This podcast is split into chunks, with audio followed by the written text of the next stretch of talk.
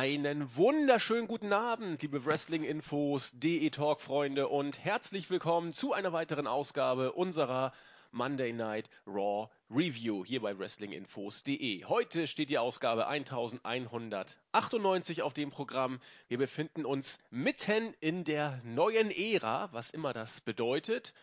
Und er ist wieder da. Herzlich willkommen zurück bei der Review der JME der Jens. Ich weg? Was? Schönen guten Tag. Ich, sag, ich fragte, ob ich weg war. Ach so, du war, ja, ich habe irgendwie Moiz weg oder so verstanden. So bayerisch klang das fast, da war ich irritiert. Aber ich hätte das Wort auch nicht gekannt. äh, ja, du warst doch eine Zeit lang bei den Reviews nicht dabei. Ich glaube, so lange ist das nicht, ja. Ah, ich, ich prüfe das Ich glaube, das war auf jeden Fall nach WrestleMania. Und WrestleMania ist jetzt gerade mal Monat her. Ja, gut. Egal. Monate. Ist ja egal. oder? Eine Woche ohne Jens ist gefühlt ein Monat. Und Ja, hör auf zu man schleimen. Schon mal. Jetzt, wo du ja wieder grüner Supermoderator bist, da kann man ja wieder ein bisschen auf die Schleimspur gehen. Nee, ähm, wir sind bei Raw und ich glaube, wir können, wenn du nicht irgendwas vorwegschieben möchtest, die neue Ära ziemlich gut anhand der einzelnen Segmente besprechen und darauf eingehen. Das würde ich ganz gerne machen. Es sei denn, Jens, dir brennt irgendwas so auf der Seele, dass es vorher noch raus muss. Nö. Nö. Dann gehen wir frisch flockig rein. Ja, die neue Ära hat begonnen und offensichtlich ist die neue Ära auch äh, so wie im Moment der Mai, denn alles neu macht der Mai. Man hat äh, für, den heut, für die heutige Show eigentlich einen spannenden äh, ein spannendes Match angekündigt, nämlich ein Sechs-Mann Elimination Tag Team Match zwischen der Family, wie sie jetzt heißt, Reigns und die Usos, gegen The Club, AJ Styles und Carl Anderson. Sowas ähnliches hatten wir letzte Woche schon mal. Heute wird's mit der äh, Elimination Stipulation angereichert. Da kam ja was auf uns zu. Dazu was oder mache ich gleich weiter? Nö, mach erst. Nö, ne? Das denke ich auch. Genau. Dann ging die Show so los, wie man das eben kennt. Diesmal mit einer Eröffnungspromo, oder wie gesagt, äh, Promo kann man gar nicht sagen, mit einer Highlight-Reel-Show von und mit Chris Jericho. Eigentlich sollte Dean Ambrose dazukommen, der wurde ja aber, wir wissen genau Bescheid, äh, mit einer Pflanze krankenhausreif geschlagen von Jericho, konnte also nicht kommen und auf die Pflanze wurde auch eingegangen. Es war eigentlich klar, dass es passieren würde. Mitch war ein großes Thema.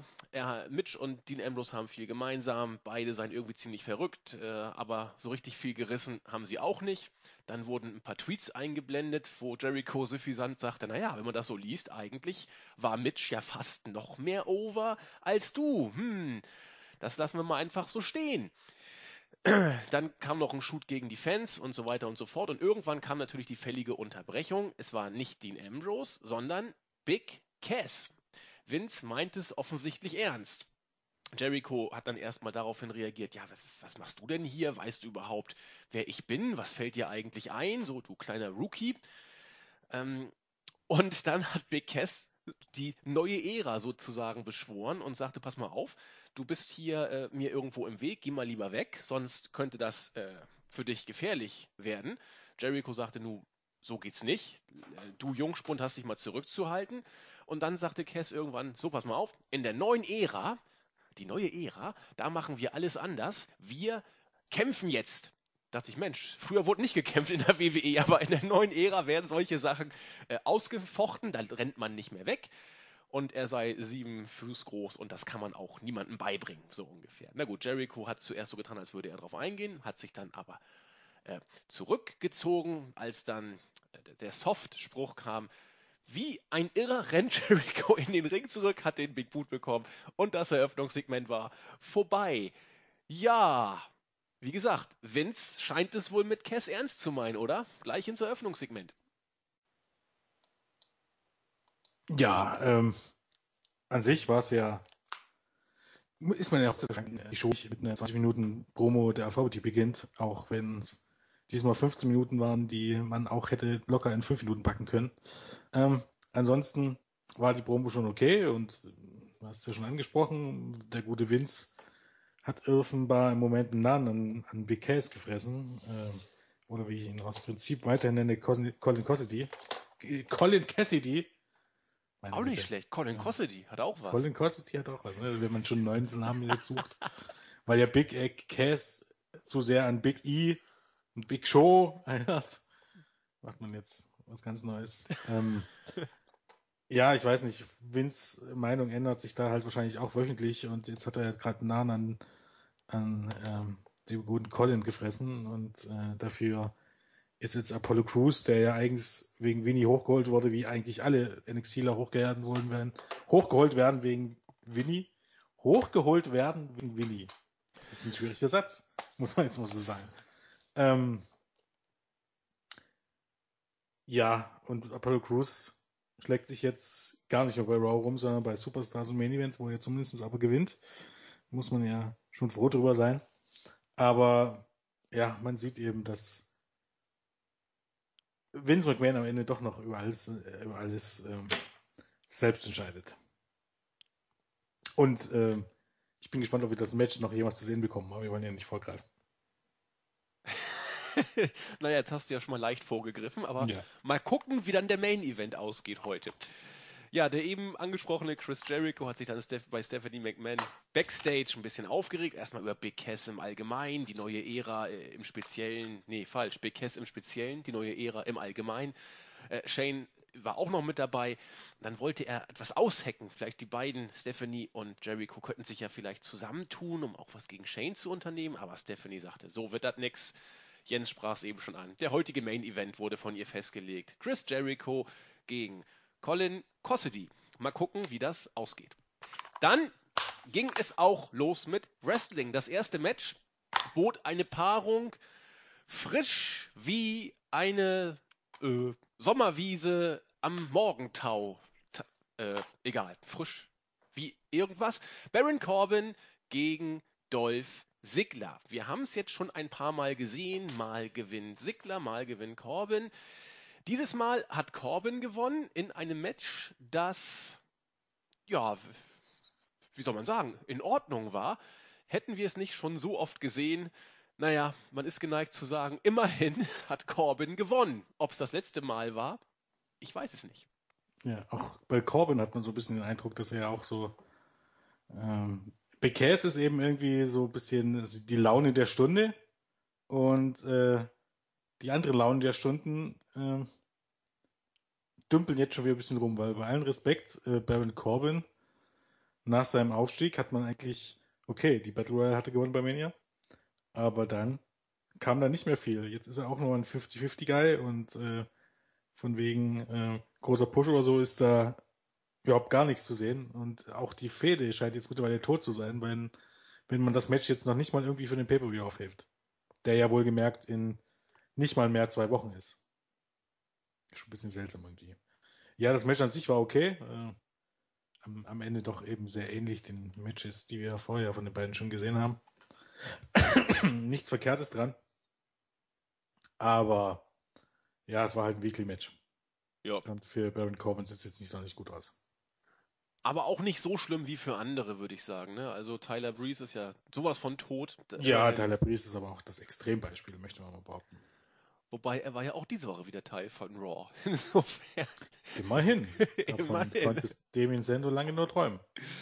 Ja, obwohl er vehement gefordert wurde. Nun gut, dazu kommen wir gleich. Erstmal, also auch das ist ein, ein roter Faden, der sich durch diese Show zog. Also nicht nur, dass wir jetzt diese große neue Ära immer wieder äh, herbeihypen, weil sie. Da bräuchte man, irgendwie hätte man wirklich so einen Counter gebraucht. Ich glaube, Brian ja. hat das gesagt. New Era. Ähm, wie bei äh, Ring of Honor den Superkick-Counter äh, vom, vom ja. Sonntag hätte man hier einfach mal so einen New Era-Counter machen müssen. Wir haben vermutlich auch auf 51 gekommen, denke ich mal. Ja, kommt hin. Und neben dieser New Era hatten wir den zweiten roten Faden, auf den ich äh, eingehen wollte. Shane und Steph. Geschwisterliche Liebe, also nicht Geschwisterliebe, also geschwisterliche Liebe sozusagen. Die Ärzte lassen wir mal außen vor. Äh, auch das wurde im nächsten Segment deutlich. Charlotte und Ric Flair kommen nämlich in das äh, Büro der beiden Shane und Stephanie, also der beiden Raw-Leiter. Und äh, man versuchte Shane so ein bisschen ja, Honig um den Bart zu schmieren sozusagen. Aber Shane riecht den Braten, weil man möchte offenbar nur erreichen, dass Flair wieder an den Ring darf. Er ist ja für die äh, für das Match bei Extreme Rules von Charlotte vom Ring verbannt und auf diese Weise versuchten dann wohl die Flares da noch irgendwas rückgängig zu machen. Das wird aber sofort unterbunden. Shane sagt, es bleibt bei der Stipulation und darüber hinaus, Flair, auch heute wirst du nicht beim Ring dabei sein dürfen, denn Charlotte muss gegen Paige antreten und auch hier Flair nicht dabei. Die Flairs sind erbost, gehen weg und das war's. Dann hat Jojo äh, The Club im Interview, Styles, Anderson und Gallows und die drei machten deutlich, heute äh, werden wir zeigen, wo äh, der Hammer hängt gewissermaßen. Bei Extreme Rules will Style das Rennen machen und heute ist The Club zurück und wird auch da zeigen, was eine Hake ist. Naja. Gut, SmackDown lassen wir mal außen vor. Wobei, nee, das passt eigentlich doch gerade ganz gut. Äh, bei SmackDown wurde noch angekündigt, dass jetzt diese große Tag-Team-Fehde zwischen George's Truth, nee, Gorgeous Truth, sagt man, und Goldango, ja, beendet wird sie wohl nicht, aber zumindest kommt es zu einem Aufeinandertreffen der beiden Tag-Teams. Man darf gespannt sein. Und um das ganze Match mal ein bisschen zu hypen, gab es im Folgenden ein Singles-Match. R-Truth mit Tyler Breeze, der eigentlich nur mit sich selbst beschäftigt war und sich gefilmt hat, musste gegen Fandango antreten, der begleitet wurde von Goldust, der immer versucht hatte, möglichst peinlich rumzutanzen. Das Match ging zwei Minuten, am Ende gewann R-Truth nach dem Little Jimmy. Ein paar haben sich gefreut. Die meisten waren froh, dass das Match zu Ende war. Ja, viele. Ja, ich glaube, den meisten war es vollkommen egal. wenn sich überhaupt jemand drum gekümmert hat, genau. Ja, viele Segmente, wenig gesagt, oder?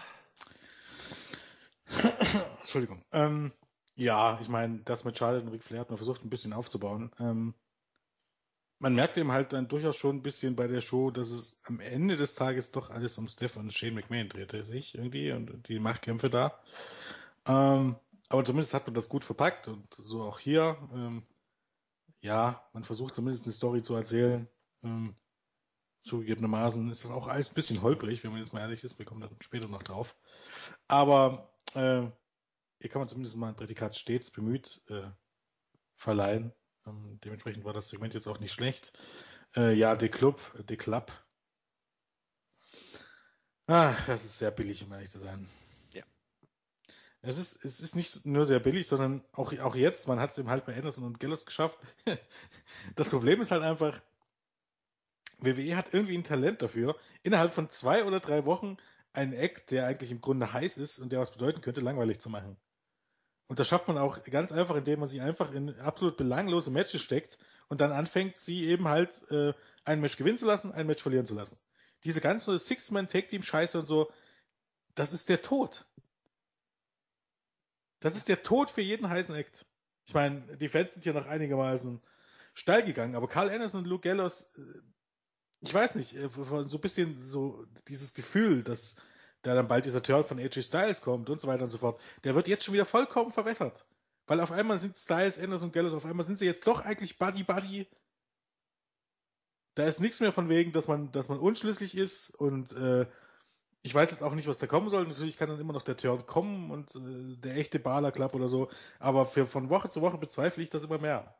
Und das der Club zu nennen, gerade in einem Moment, wo eigentlich einen Tag danach das ähm, ähm, der Bullet Club eigentlich auch bei Ring of Honor richtig durchgestartet ist, wenn man so möchte, ist irgendwie, das, das ist so billiger Abklatsch irgendwie, äh, dass es fast schon irgendwie ein bisschen traurig ist. Also ich finde, und das tut mir auch echt leid, ich finde, dieses ganze Engel gerade um Carl Ellis und Luke Gallows hat man für mich schon irgendwie gekillt.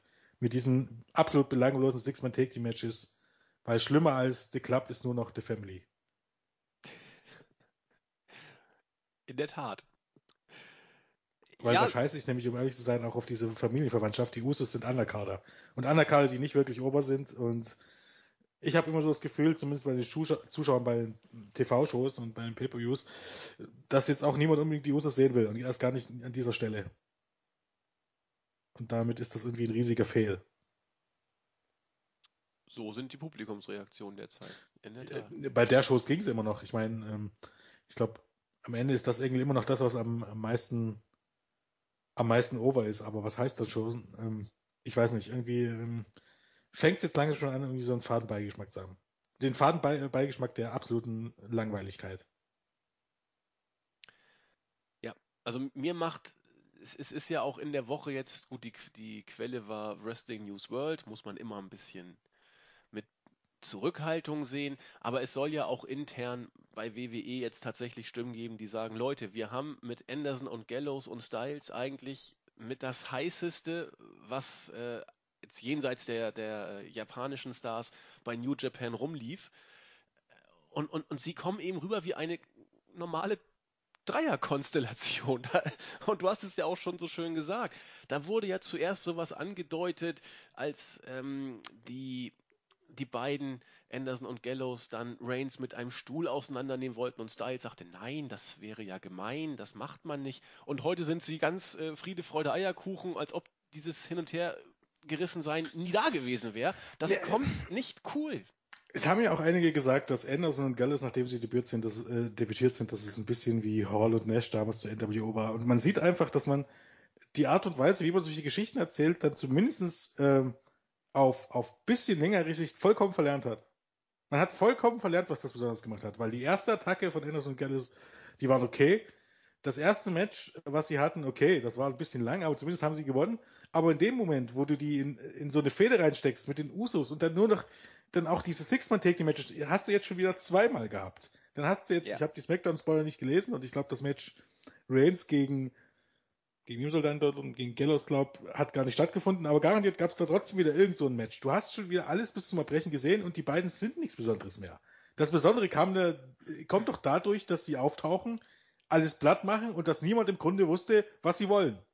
Und das ist jetzt im Grunde weg, weil jetzt sind sie Buddy Buddy und mit AJ Styles und jetzt haben sie einfach jede Woche zwei Matches und verlieren welche und gewinnen welche. Das Besondere ist einfach vollkommen weg. So sieht's aus. Herzlichen Glückwunsch. Sowas muss man erstmal hinbekommen. Erstaunlich. Hat nicht lange ja. gedauert. Das, das nee, also WWE hat echt ein, also Menros hat man echt ein Talent dazu, wirklich heiße Sachen innerhalb von, ist vielleicht gehört auch dazu, dass man eben fünf Stunden jede Woche zu füllen hat äh, innerhalb kürzester Zeit komplett zu killen, zumindest mir gegenüber. Ich glaube, du bist ja nicht der Einzige. Ich glaube, da sind wir nicht die Einzigen. Nun gut. Ja, und über das Match brauchen wir nicht großartig reden. Also das hatte nicht mehr Superstars-Niveau, wenn man jetzt ehrlich ist. Nein, nein, das. Äh ich verstehe ich versteh auch nicht, naja, ich meine, man muss sich mal überlegen, wie viel Zeit und wie viele Segmente man mittlerweile in dieses ja, Truth gegen Goldust Segment gesteckt, Segmente gesteckt hat. Ja, die Show muss das ja muss man sich mal ja, das könnte man aber auch. Nee, egal. Bei SmackDown oder Superstars unterbringen. Oder gar nicht, weil es mich keine Sau interessiert. Ach ja.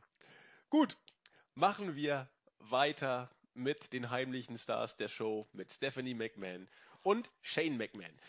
Äh, Nebenrolle diesmal die Intercontinental Championship. Denn im Büro der McMahons war der Champion The Miz, Kevin Owens und Cesaro. Und es gab eine wilde Diskussion, wer denn jetzt eigentlich gegen The Miz antreten sollte und Number One Contender sozusagen ist. Stephanie McMahon mit einem lauten Schrei unterbricht sie das alles und sagt, pass mal auf, wenn zwei sich streiten, freuen sich beide sozusagen. Es wird ein Three-Way-Match geben zwischen Cesaro, Owens und The Miz. The Miz ist vollkommen erböst, äh, erböst, erbost und äh, protestiert lautstark. Und ungefragt kommt Sami Zayn dazu und sagt, ich würde auch eigentlich ganz gerne mal ein Titelmatch haben.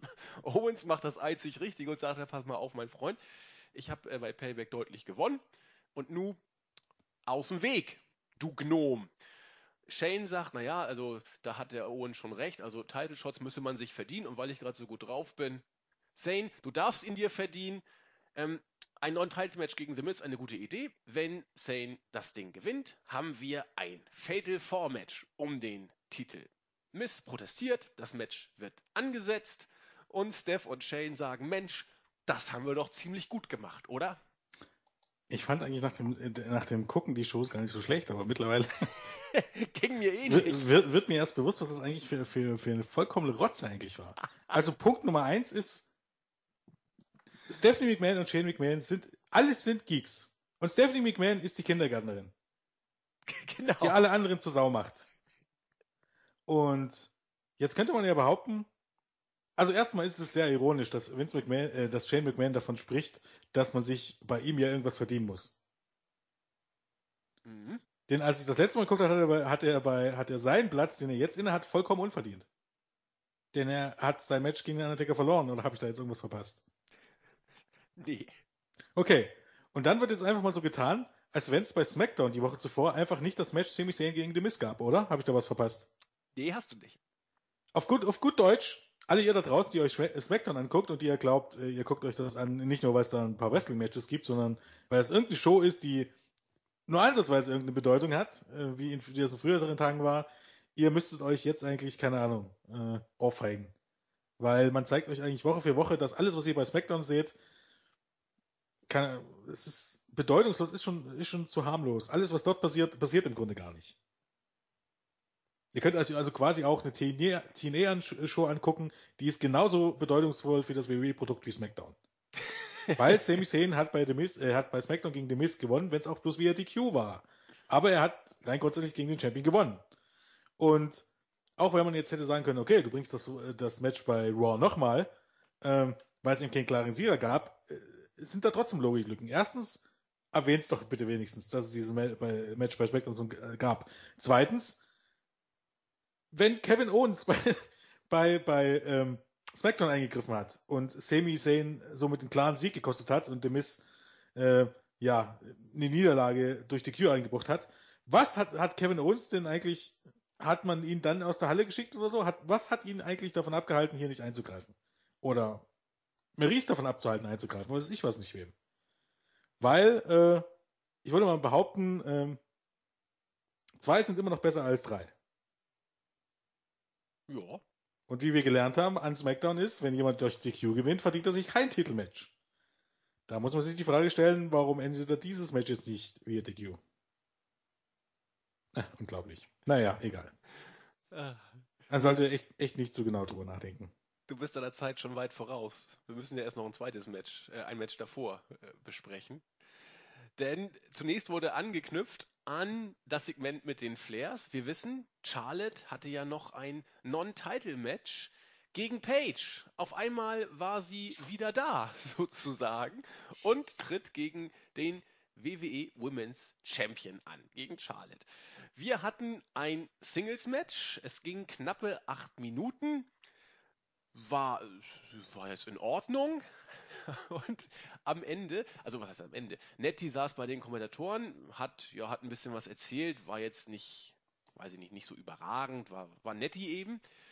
Und äh, da Flair nicht an den Ring kommen durfte, war klar, er wird irgendwann auftauchen. Und er kam auch, hat sich während des Matches dann mit Nettie angelegt und man wusste, irgendwas wird ja passieren, denn im Kindergarten muss ja jemand aufpassen. Nicht Stephanie, sondern Shane McMahon kam raus, hat zu seiner Musik auch zugegebenermaßen gute Pops bekommen, hat, glaube ich, äh, eine ganze Legion von Schiedsrichtern mit sich äh, genommen, um einen 67-jährigen Tattergreis äh, unter Kontrolle zu kriegen. Der wurde dann backstage geschickt. Das hat Charlotte offenbar verwirrt. Paige konnte das ausnutzen und hat die Championess gepinnt zum Sieg. Ja, Knaller. Knaller. Was soll ich sagen? Äh, Shane McMahon kann nicht mal bei sowas ordentlich in die Halle kommen. Er muss rumhüpfen, hatte ich so irgendwie den Eindruck. Er hat nicht getanzt, aber er ist Er hat nicht getanzt, ja. aber er ist irgendwie gehüpft. Ja. Warum auch immer. Ja, ansonsten, ähm, ja, man versucht eine Geschichte damit zu erzählen und das ist ja in Ordnung. Damit hatte ich gar nicht so das Problem. Ich meine, ähm, ob es jetzt letztendlich so klug ist, wenn die Champions eigentlich äh, wirklich regelmäßig verlieren und vor allen Dingen auch solche Matches verlieren aus weiß ich was, in welchen Gründen. Und das war auch irgendwie ein bisschen die, die, die, die, ähm, ähm, die Story der Show, wenn man so möchte. Ich weiß nicht, ob das immer so wirklich so gut ist, vor allem wenn dann auch noch jedes zweite Match per Einrolle endet. Aber nun gut. Äh, man wollte was damit bezwecken und lassen wir das mal so stehen. Denke ich auch. Ja. Dann kam das Match, auf das Jens bereits eingegangen ist. Ähm, das. Äh, weil es letzte Woche jemand gefordert hat, was zu den Matches sagen. Ähm, das Ding ist, Psychologie, also und sowas hast, hast, hast du in diesen Weekly Matches so gut wie nie. Über was wollen wir jetzt eigentlich also reden? Über, über Spots brauchen wir nicht reden. Charlotte hat versucht zu betrügen, Natalie hat sie davon abgehalten. Und als Paige die Oberhand gewonnen hat, kam Ric Flair raus und wollte seiner Tochter helfen. Und am Ende gab es die Ablenkung und einen Einroller. Das heißt, eine wirkliche Psychologie gibt es in diesen Matches einfach nicht. Und durch Moves müssen wir jetzt nicht unbedingt durchgehen. Also das können wir gerne mal machen, aber dann sollten es auch tatsächlich Matches sein, die nicht nur nach der üblichen Formular, Formular äh, ablaufen und äh, einfach, nur aus Move, Move, Move, Move, Konter und Move, Move, Move, Move bestehen. Und das ist bei WWE, zumindest bei den Weeklies, äh, allzu oft der Fall. Ja, da gibt es bestimmte Matches, die ab und zu mal rausstechen. Ansonsten versuchen wir es dann bei den Pay-Per-Views ein bisschen ausführlicher, weil da ist es nicht immer, aber zumindest bei den Uppercard-Matches so, dass da doch schon ein bisschen was gezeigt wird, was über Raw-Niveau hinausgeht. Insofern pflichte ich da Jens vollkommen bei. Gut, das vierte Match des Abends soll jetzt aber kurz besprochen werden. Die äh, Partie zwischen Sami Zayn und The Miz. Wenn Sami Zayn gewinnt, ist er bei Extreme Rules mit dabei. Und Sami Zayn hat gegen The Miz tatsächlich gewonnen nach dem Helluva Kick. 13 Minuten ging das Ganze. Clean in the middle of the ring. Äh, jetzt sind wir gerade bei dem Punkt für Raw-Verhältnisse ein, ein sehr flottes Match. Gerade Zane hat mir sehr gut gefallen, hat seine, seine typischen Moves gezeigt, hat, wie ich finde, mit äh, The Miz auch äh, recht gut harmoniert. Ähm, Psychologie, es, es, war klar, Maurice hat eingegriffen, wo es nur ging, hat äh, versucht, mit üblen Tricks da äh, mitzuwirken. Das hat am Ende nicht geklappt. Und nun steht Sami Zayn verdientermaßen, was seine Leistung angeht, was sein Booking angeht, kann man über vieles streiten. Aber er ist jetzt auch mit dabei. Fatal 4 um die IC Championship. Ja, ich meine, grundsätzlich äh, Sami Zayn so ein bisschen als Underdog darzustellen, ist ja nicht das Verkehrteste. Das Problem ist halt, man muss schon ein bisschen, fast ein bisschen Mitleid haben mit, mit den Leuten im Main-Roster. man möchte gerne und man hat die richtigen Ansätze, man ist aber am Ende zu unfähig dazu. Irgendwie zu untalentiert dazu, das am Ende umzusetzen. Wer da nur schuld ist, ist jetzt erstmal eine andere Frage. Aber man sieht es ihm halt, bei NXT hat man es richtig gemacht. So heißt, da hat Sami Zayn nur die großen Matches verloren.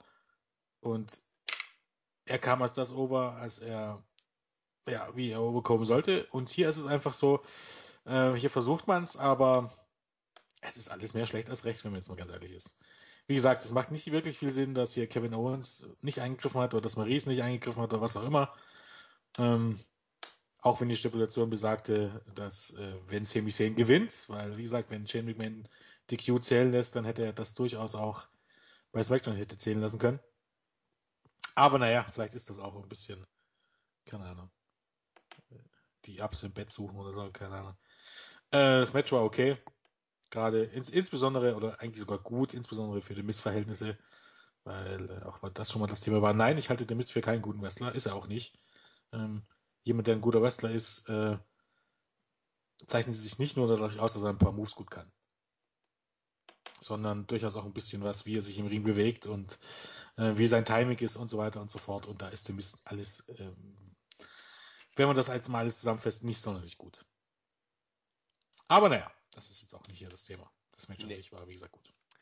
Dann kommen wir zu einem Segment, das ich persönlich ziemlich interessant fand.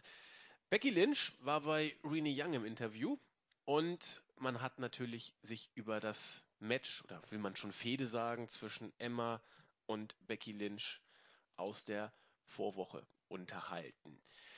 Äh, Becky Lynch machte deutlich, dass sie jetzt gewappnet sei und beim nächsten Mal wird es für Emma nicht so glimpflich ausgehen wie beim ersten Mal. Emma kommt dazu, nach wie vor in dem äh, Gimmick-Mode, der sie bei NXT wieder, ich sag mal, auf den rechten Weg gebracht hat, also äh, tussige Bitch, und sagte, du, wenn du hier mit mir irgendwie klarkommen willst, solltest du erstmal dir auch Augen im Hinterkopf wachsen lassen. Und dann kam tatsächlich Dana Brooke, von hinten attackiert sie ähm, Becky Lynch.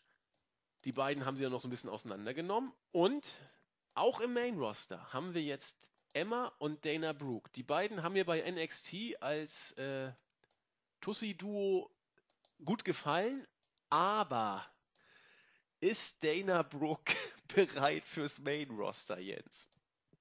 Nein, natürlich nicht. Also, Trainer, also da muss man fast denken, jetzt ist man wirklich wieder zurück in die äh, Divas Division gefallen, weil ganz ehrlich, ähm, ich meine, sie ist talentiert, sie macht das noch nicht lang, das heißt, sie hat Potenzial, aber das sind alles Sachen, die hat man auch über Naomi und äh, Ähm, die hat man auch über Naomi und ähm, ähm, Alicia Fox irgendwann mal gesagt. Und wenn man es ganz ehrlich ist, die sind immer noch nicht auf dem Niveau, dass man jetzt sagen könnte, die sind in der Lage, auch Naomi nicht, die sind in der Lage, wirklich ähm, ähm, in einer wirklich starken Division wirklich zu bestehen, sondern die sind, die waren gute, in dem Fall von Naomi vielleicht auch sehr gute Divas, wenn man so möchte. Wenn man jetzt aber wirklich von Woman Wrestling, guten Woman Wrestling ausgeht und wenn man jetzt die Maßstäbe nimmt, die jetzt Sasha Banks, Bailey, ähm, Charlotte, ähm, äh, Becky Lynch und, und ähm, Natalia setzen, dann ist sie noch weit davon entfernt. Und trotz allem ist Dana Brooke auch im Moment noch nicht mal ansatzweise auf dem Niveau einer Naomi beispielsweise. Also verleisen, ihr hättet es sicherlich gut getan, da noch mindestens ein Jahr, vielleicht sogar zwei Jahre bei NXT zu bleiben. Das Ding ist aber, ähm, die Entscheidung trifft Vince McMahon und das merkt man einfach. Da geht es nicht darum, wer was kann und was nicht kann, weil sonst hättest du ähm, Asuka hochholen müssen, ohne wenn er da war. Es gibt eigentlich wirklich tatsächlich überhaupt gar keinen Grund, warum Leute wie Asuka oder Shinsuke Nakamura, wie sie alle heißen, äh, bei NXT rum, rumgammeln, während man, während man andere Leute, die bei weitem noch nicht so weit sind, also zum Beispiel auch Big Cass, ähm, als Take-Team, ich meine, die waren so lange bei NXT, als Take-Team musst du die irgendwann mal hochholen und als Take-Team kannst du auch Schwächen noch ein bisschen verbergen. Und man sieht ja auch, ähm, Enzo und Big Cass sind durchaus eingeschlagen im Main-Roster, aber als Singles-Wrestler ist Big wird man bald sehen, hoffnungslos überfordert. Apollo Crews ist ähm, auf gewisse Art und Weise überfordert, weil er ähm, ja am Mike einfach noch nicht so weit ist. Ähm, ähm, Baron Corbin ist im Grunde, ich will nicht sagen überfordert, aber zumindest äh, in der heutigen Zeit äh, einfach noch nicht so weit, dass man jetzt sagen könnte, den kannst du dort bringen und der wird irgendwie zum großen Star, weil dazu musst du eben halt auch längere Matches wresteln können und gerade bei NXT hat sich gezeigt, dass er das selbst gegen richtig, richtig starke Leute nicht unbedingt kann. Du holst jetzt also im Grunde die Leute hoch, äh, die man nicht hochholen sollte und die Leute, die, die, die bereit sind und die eigentlich, ähm, ja, die längst dorthin gehören, die holst du nicht hoch. Also der einzige Grund, warum jetzt Dana Brooke da oben ist, ist, weil der, der Gig irgendwie bei NXT mit Emma funktioniert hat und weil sie eben halt, ja, wie drückt man das jetzt nicht aus? Hübsch, blond, gut. Ja, weil sie eine Blondine ist mit drei Vorzügen. Und ich will Dana Brooke nichts Gutes, aber realistisch muss man das, äh, nichts Schlechtes, Entschuldigung. aber realistisch gesehen, und ich habe auch nichts gegen sie. Ich mochte sie mit ähm, gemeinsam mit Emma bei NXT durchaus auch. Und ich glaube auch, dass sie eben durchaus Potenzial hat. Aber ich glaube auch, dass sie, oder ich bezweifle, dass sie es auf Sicht schwer haben wird. Weil ähm, jetzt muss sie abliefern und kann nicht mehr in Ruhe lernen. Und ähm, gerade bei NXT hat sich schon gezeigt, dass, dass sie noch eine Menge zu lernen hat und, und da sind schon die Ansprüche groß. Also ich glaube, nochmal so ein Jahr bei NXT Hausshow-Matches worken, hätte ihr, glaube ich, besser getan, als jetzt äh, das Ganze bald auf große Brüne zu machen. Ich meine, ähm, dann ist es irgendwie abzusehen, dass sie jetzt auch bald nur in zwei Minuten Matches versenkt wird. Weil in 15 Minuten Matches oder 10 Minuten Matches kannst du sie einfach einfach nicht stecken, zumindest nicht ohne ähm, danach offen zu legen, dass es einfach noch nicht reicht. Also ich, ich verstehe die Entscheidung, die Personalentscheidung manchmal nicht so ganz. Aber okay. Wenn man so möchte, es gab dieses Jahr genau zwei Leute, die ich verstanden habe, dass man die hochgeholt hat und das waren Sami Zayn und auf gewisse Art und Weise natürlich Enzo und ähm, Enzo und Piquet, weil die schon als Take-Team, wie gesagt, lange bei NXT waren. Aber ansonsten Baron Corbin, Apollo Crews, Dana Brooke und auch The Ward Villains sind für mich fast schon sensationelle Fehleinschätzungen. Und ich habe nichts gegen die Leute, aber ich glaube, das wird's. ich glaube nicht, dass sie zu Stars werden. Sie werden sich in die äh, Riege der allermeisten NXTler ähm, einreihen, die hochgekommen sind. Also man muss ja auf die Liste gucken, Big E, Before the New Day, Bo Dallas. Und wie sie alle heißen, wo die gelandet sind, Adam Rose, oh, ja. ins Gefängnis an dieser Stelle.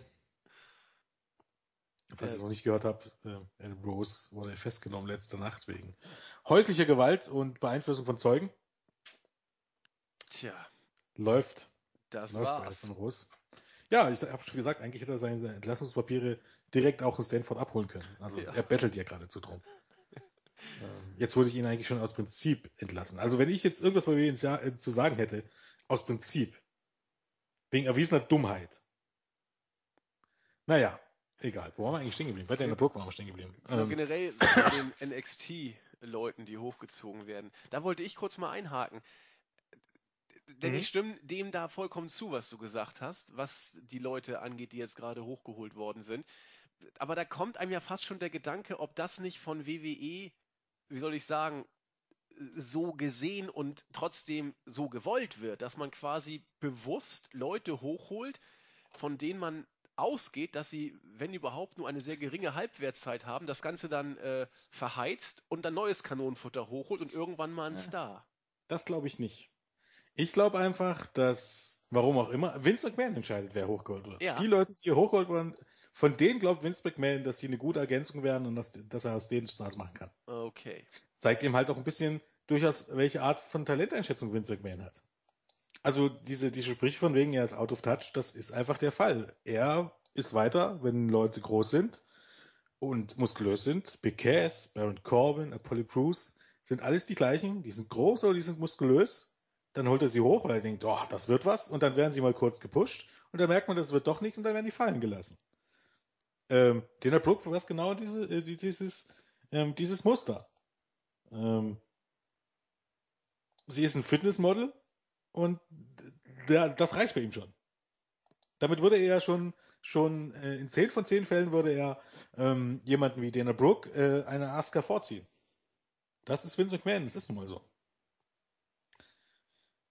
Okay, ich, ich habe immer im Hinterkopf gehabt, vielleicht will man ja bestimmt oder bewusst noch ein bisschen Fallobst kriegen, aber wenn Vince wirklich Fallobst hat glaubt, man genug. Ja eben, das, Also, das, das vielleicht, ist- vielleicht setzt man bewusst drauf, irgendwie die letzten äh, Casual-Fans mit neuen Gesichtern zu kriegen, die sich immer wieder äh, erneuern, aber wen soll das denn hinterm Ofen hervorlocken? Nee, das, das Problem ist, dass es da ja auch einfach eine Denkweise gibt. Ich meine, okay, bei, im Wrestling brauchst du Chopper.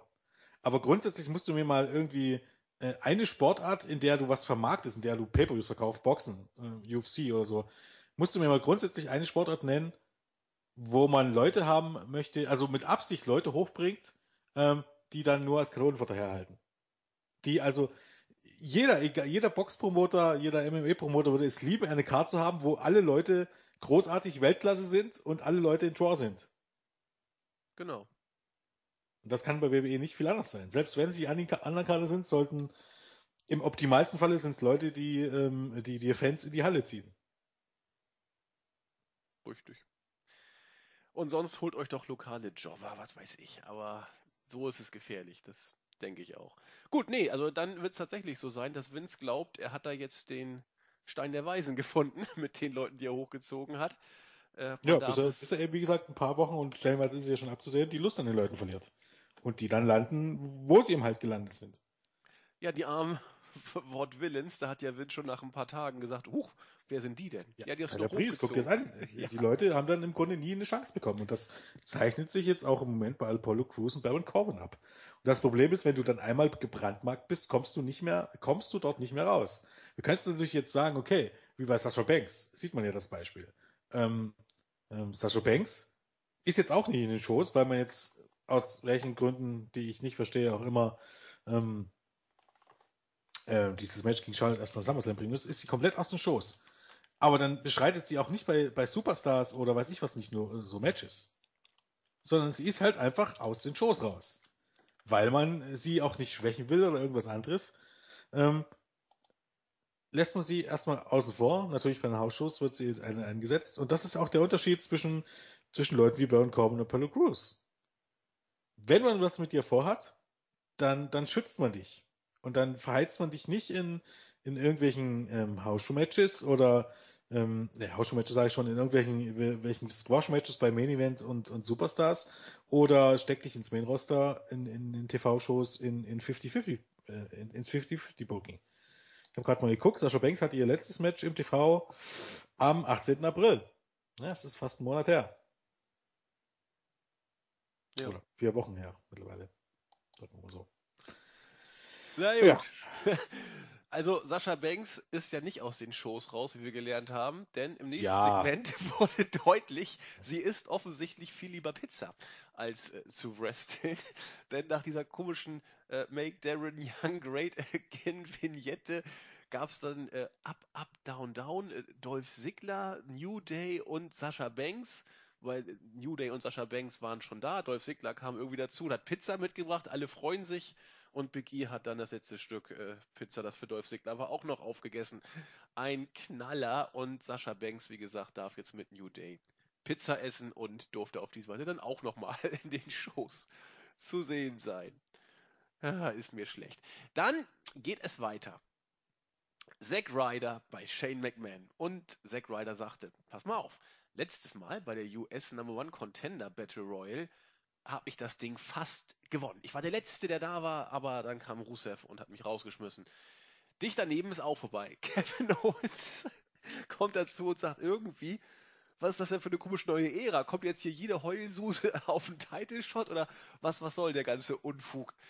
Ähm, Shane sagt, pass mal auf, ich habe einen ganz tollen Plan. Wir machen ein Match, Zack Ryder gegen Kevin Owens. Wenn Zack Ryder gewinnt, steht er im IC Championship Match für Kevin Owens. Also musste Kevin Owens um seinen Platz im IC Match gegen äh, Zack Ryder antreten. So kann man es machen. Mich, da muss ich mich auch immer fragen, durch was zeichnet sich denn eigentlich diese neue Ära aus? Kann mir das mal jemand erklären?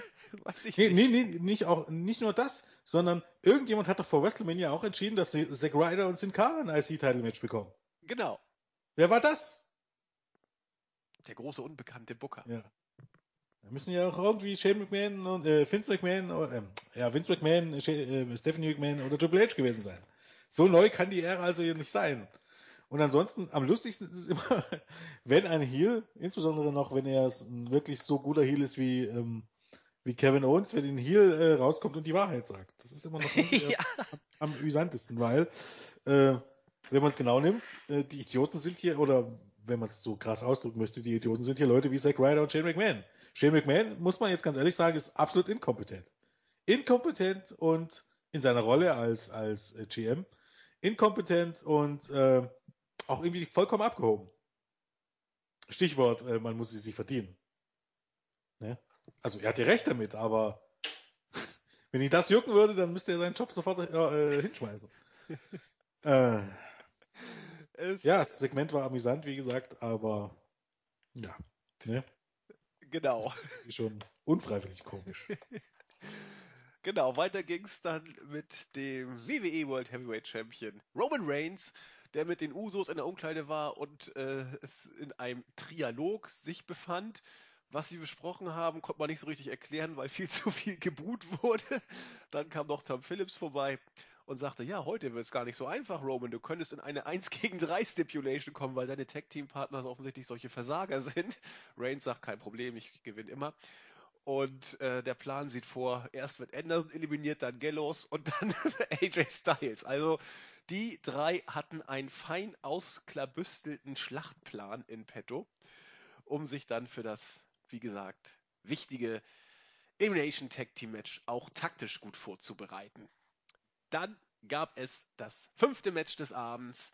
Rusev, der Number One Contender auf die US Championship, trat gegen Sin Cara an, dem Tag Team Partner des amtierenden US Championships. Vier Minuten ging das Ganze und ja, war ein typisches, äh, wie soll ich sagen, Rusev-Match. Am Ende wollte er dann sein Accolade schon mal charmant auch akustisch vorbereiten, indem er dieses obligatorische Rusev-Crash gebrüllt hat. Daraufhin wurde es dann ein bisschen, äh, bisschen äh, hektisch. Kalisto hat sich zuerst auf dem Apron mit Rusev böse in die Augen geguckt, dann fühlte sich Lana animiert, da auch noch was zuzusagen. Es gab ein bisschen Tohu Wabohu. Headkick von Sin Cara gegen, nee, von Kalisto gegen Rusev, der daraufhin verwirrt war, eingerollt wurde von Sin Cara, sodass Sin Cara tatsächlich mit einer, ja, man muss wohl schon sagen, leichten Heal-Aktion durch Kalisto dieses Match gewonnen hat. Hm, hm. Ja, ich würde mich jetzt stundenlang darüber aufregen, über dieses Finish, aber ganz ehrlich gesagt, juckt es irgendjemanden? Nicht also, wirklich. Also, jetzt mal ganz ehrlich, ich meine, ich habe durch ohnehin eher Sympathie für Rusev, muss man ja ganz ehrlich sagen, weil er, ähm, keine Ahnung, wie immer noch der lustige Knuddelbär ist. Aber Kalisto und Sin Cara, die sind so farblos und blass, dass es mich nicht wenig interessieren könnte. Also umso eher Kalisto auch, auch jetzt, wenn ich das jetzt als Mark sehen würde, umso eher Kalisto den Titel verliert, umso besser. Also man Ja. muss es hier immer wieder vor Augen führen, dass er überhaupt einen Titel hat. Also von daher. Äh, ja, aber ansonsten auch hier wieder, ne? Ähm, Story der Show, die Champions verlieren und auch die Her- Herausforderer verlieren. Genau. Ist, müsste Sin Cara jetzt nicht eigentlich irgendwie auch im, im, im Titelmatch stehen oder so? Habe ich irgendwie. Ich weiß nicht, so dieses klassische Wrestling-Booking. Das ist irgendwie eine verlorene Kunst. Also bei WWE ist es eine verlorene Kunst. So sieht's aus. Ach, na gut. Kommen wir zum Six-Man Elimination Tag Team Match. Hey, The Family. hast du nicht was vergessen? Was habe ich denn vergessen? Warte Na. mal. Äh, ach Gott, habe ich es wirklich vergessen? Macht Urlaub in Puerto Rico oder was meinst du? The Shining Stars, ja, die debütieren nächste Woche. Mit neuen Namen. Ja, Du es geht recht. bestimmt zwei Wochen lang gut, dann bekommen sie einen Mini-Push und dann treten sie wieder gegen die äh, Social Outcasts bei SmackDown an. Als was sollen sie denn überhaupt debütieren? Als Faces oder als Heels? Ich glaube, das sind Heels. Also ich glaube, die sollen als Faces rüberkommen. Ich finde immer noch, dass sie in den Videos mehr Charisma haben als, äh, keine Ahnung, die Usos in, im, im gesamten Verlauf ihrer Karriere. Ich finde, die kommen so scheiße rüber in diesem Urlaubsvideo. Finde find ich irgendwie, finde ich gar nicht. Ich finde, die kommen tatsächlich rüber, wie man solche schleimige Latinos Ja, in genau. Urlaubsgebieten vorstellt. Ja, dann ist es doch, das soll sie aber doch auch sein, das ist doch perfekt. Kommen die Also- Usos rüber, okay, ich meine, das ist jetzt ein bisschen auch hinterwältig gedacht, aber kommen die Usos rüber wie Badass Samoana? Die kamen sie noch nie. Ja, Die eben. Usos kommen rüber wie tanzende Das ist ja ihr Gimmick eher ein bisschen scheiße gewählt. Ja, Oh Gott, oh Gott, ich meine, was heißt, heutzutage schon Gimmick? Aber da sind doch Primo und Epico Welten nur besser. Also, Ich bin gehypt. wenn, wenn die beiden als Heels wiederkommen sollen, finde ich es auch gut, aber ich befürchte wirklich, die wollen Nein, das, das als nicht. Faces machen. nein, das glaube ich nicht. ich bin gespannt. Also, jetzt bin ich wirklich gespannt. Mal schauen. Vor allem bei Epico. Bei Epico sieht das irgendwie so aus, keine Ahnung, als ob der sich tatsächlich nochmal, äh, oder äh, wie viele Monate ist es jetzt her? Ich glaube, ein Dreivierteljahr. Ähm, die letzten acht Monate damit gefracht, äh, verbracht hätte, seine, durchgängig seine Zähne zu bleichen. Das ist ja unglaublich, äh, wie weiß seine Zähne dort in diesem Video sind. Das ist ja schon Ja, das stimmt. wahrscheinlich nachbearbeitet. Ja, dann, also ich bin, jetzt bin ich doch auch gespannt, weil ich war mir, ich hätte wetten können, dass die als Faces wiederkommen sollen. Aber äh, als Heels wäre das ja große Klasse. Das ist ja das, das Beste seit Bodellis dann. Der kam ja auch Ja, so aber hallo. Und Bodellis hat die Messlatte sehr, sehr hoch gelegt, möchte ich sagen. Ach Gott. Na gut, wir, wir sind gehypt. Jetzt bin, jetzt bin ich's auch. Wir, wir sollen euch ja auch mal Hype-Stimmung geben. Jens und ich freuen uns. Gut, äh, ähnlich gehypt waren wir auf das Six-Man Elimination Tag Team Match. Die Family gegen The Club. Am Ende gewann ja die Family, aber naja, seien wir ehrlich, so ein richtiger strahlender Sieg war es dann mehr oder weniger auch nicht.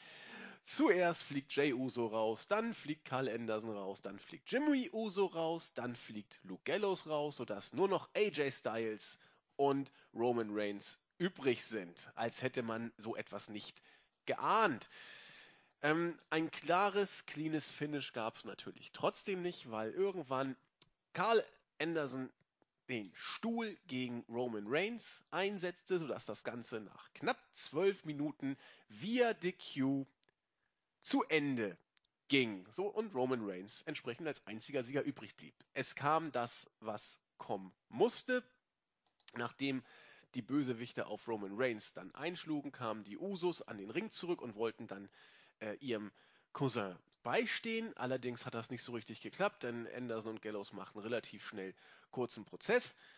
Reigns hat dann aber auch Gallows und Anderson seinerseits mit zwei Spears jeweils außer Gefecht gesetzt. Es gab dann ein äh, Rumgehampel zwischen Styles und Reigns, wie es sein muss. Am Ende gab es diese merkwürdige Aktion, äh, ich will den Stuhl nicht, nimm du ihn doch äh, und versuch mir einen überzubraten. Äh, ich, ich glaube, der Phenomenal Vorarm sollte dann kommen. Reigns duckt sich, äh, macht einen Abgang und haben wir einen neuen Stare-Down am Ende gehabt. Das ist der Aufbau. Naja, eigentlich haben wir ja noch eine Woche.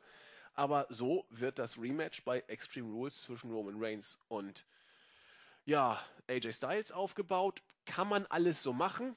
Jens hat bereits gesagt, wo die Fehler gemacht sind, was Anderson und Gallows angeht. Ich weiß nicht, was wir uns von Reigns gegen Styles erwarten sollen.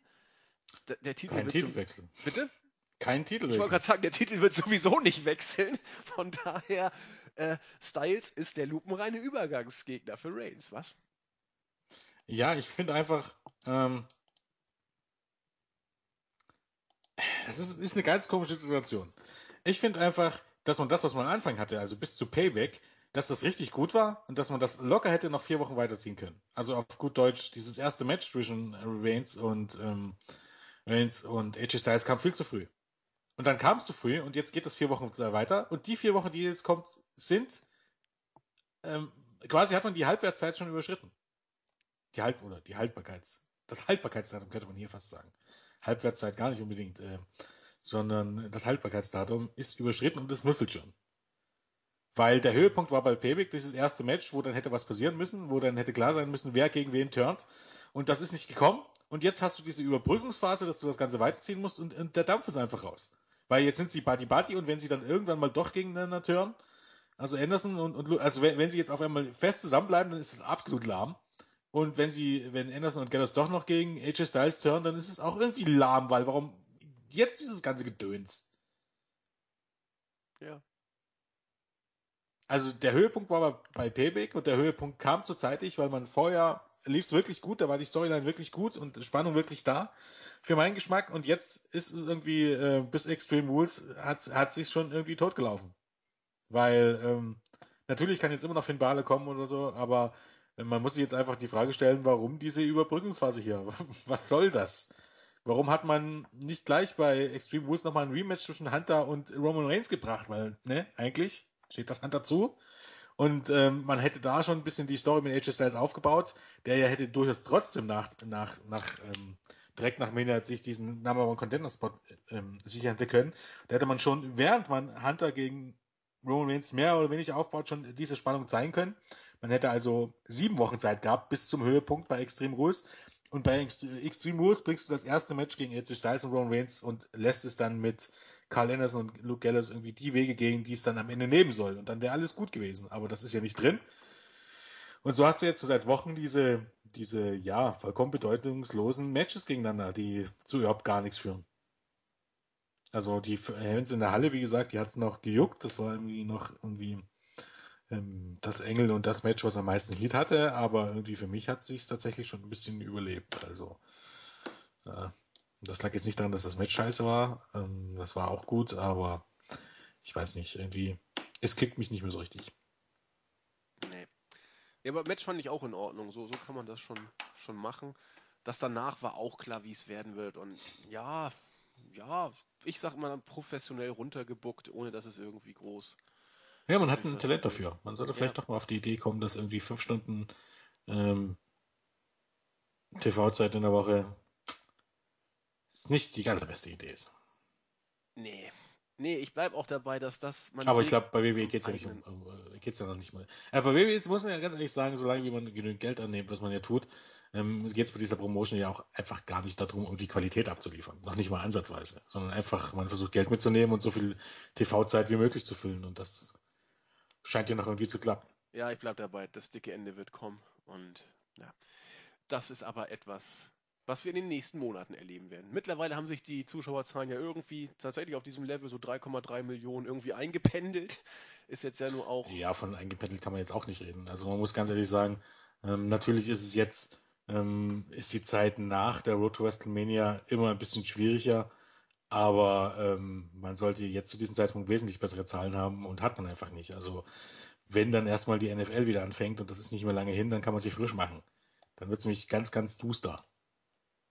Ja, wobei, wenn man jetzt den Jahresvergleich sieht, hat man im Vergleich zu 2015 auch, glaube ich, nur 300.000 weniger. Also da ist der. Äh, nee, nee, Ja. ich glaube, das waren mehr. Okay, dann habe ich es vielleicht. Also ich hatte es gestern noch sogar noch mal ausgerechnet, es waren über 12 Prozent. Okay, weil ich habe mir extra nochmal das. Es waren 687.000 äh, minus 238.000. Sind also über den Daumen gepeilt 450.000. Ja gut, dann habe ich 300.000, dann sind es 450.000. Ist doch schon, doch noch, doch eine Menge Holz. Hast schon recht. Ja, mal gucken. Also entweder es wird weiter bröckeln und ich, Das bröckelt weiter. Also Freuen wir uns das auf- Ist, wenn, ist gar nicht die Frage. ja, freuen wir uns auf Ja. Football, denn äh, ich vertrete Ich freue mich die, nicht auf Football, aber ich vertrete auch die, die These, die Alvarez mal formuliert hatte. Die WWE hat wenig Casuals, hauptsächlich jetzt noch Die Hard Fans und die bleiben bei der Stange, aber irgendwann haben auch die einfach mal keinen Bock mehr. So, und dann bröckelt es langsam weg. Neues wird nicht wirklich dazu gewonnen. Gut, gehen wir weiter zum siebten Match des Abends. Wir haben es ja schon gelernt. Äh, gelernt.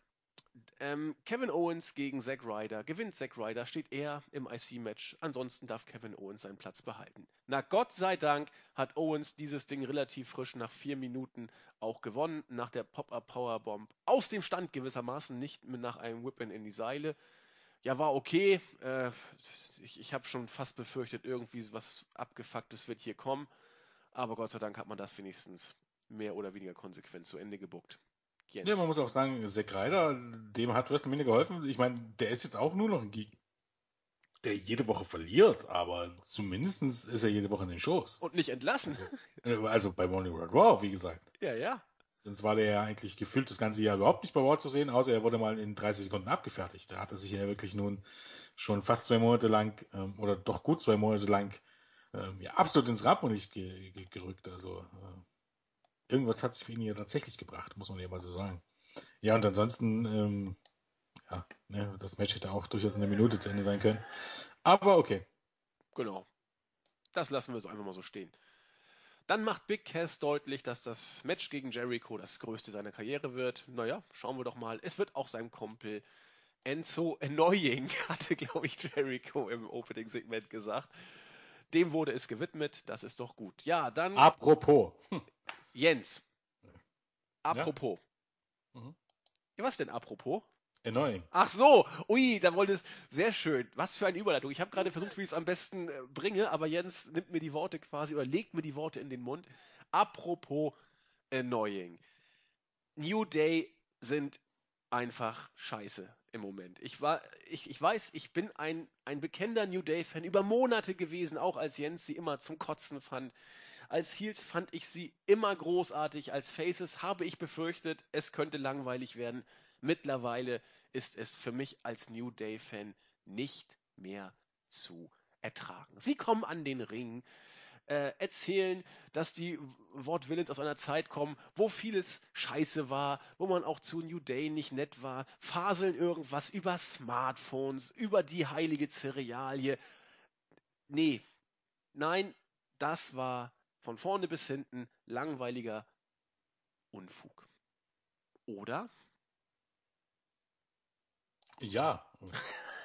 ja.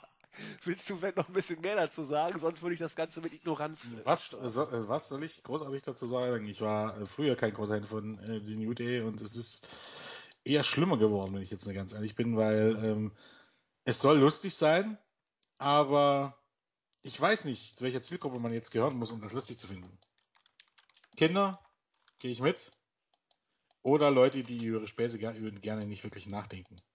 Das ist jetzt gar keine Beleidigung. Es gibt ja auch durchaus, äh, hum, ja, was heißt, es gibt ja sanften, seichten Humor. Ähm, viel Good Humor, wenn man so möchte. Aber das ist einfach nicht meine Baustelle. Ja, das ist einfach nur langweilig. Also ich mag schon auch mal dümmlichen Humor, aber ich weiß nicht, ähm, eben hier Cerealien und Vudio und so. Ich, das könntest du mir drei Stunden vorstellen und ich würde, glaube ich, nicht ein einziges Mal mit meinen Mundwinkeln zucken. Höchstens zum Übergeben vielleicht, man weiß es nicht ja, genau. Vielleicht irgendwann, ja. ja, aber mehr ist ja nicht. Budios, Cerealie, WWE Tag Team Championship, ja. das war's. Also das, das ist nur noch Rumgeseiere, keine lustigen äh, Sprüche gegen, gegen die Stadt, in der man ist oder irgend sowas. Ich dachte, sie könnten es als Faces auch schaffen, aber seien wir ganz ehrlich, das ist, das ist belangloser Vince McMahon Ausschlacht, Face-Humor, der in keiner Weise irgendwie, also mir auf jeden Fall nichts gibt. Wenn es dann noch New Day-Fans draußen gibt, Respekt von mir, aber äh, mir gibt der ganze Spaß leider seit ein paar Wochen wirklich nichts mehr. Dann äh, musste der Champion, also das Championship-Team New Day, gegen die Dudley Boys in einem Non-Title-Match ran. Und die Dudley Boys haben gewonnen nach fünf Minuten. Denn natürlich geht sowas nicht äh, clean über die Bühne. Xavier Woods hat äh, mit Francesca 2 die New Day Rocks Melodie gespielt.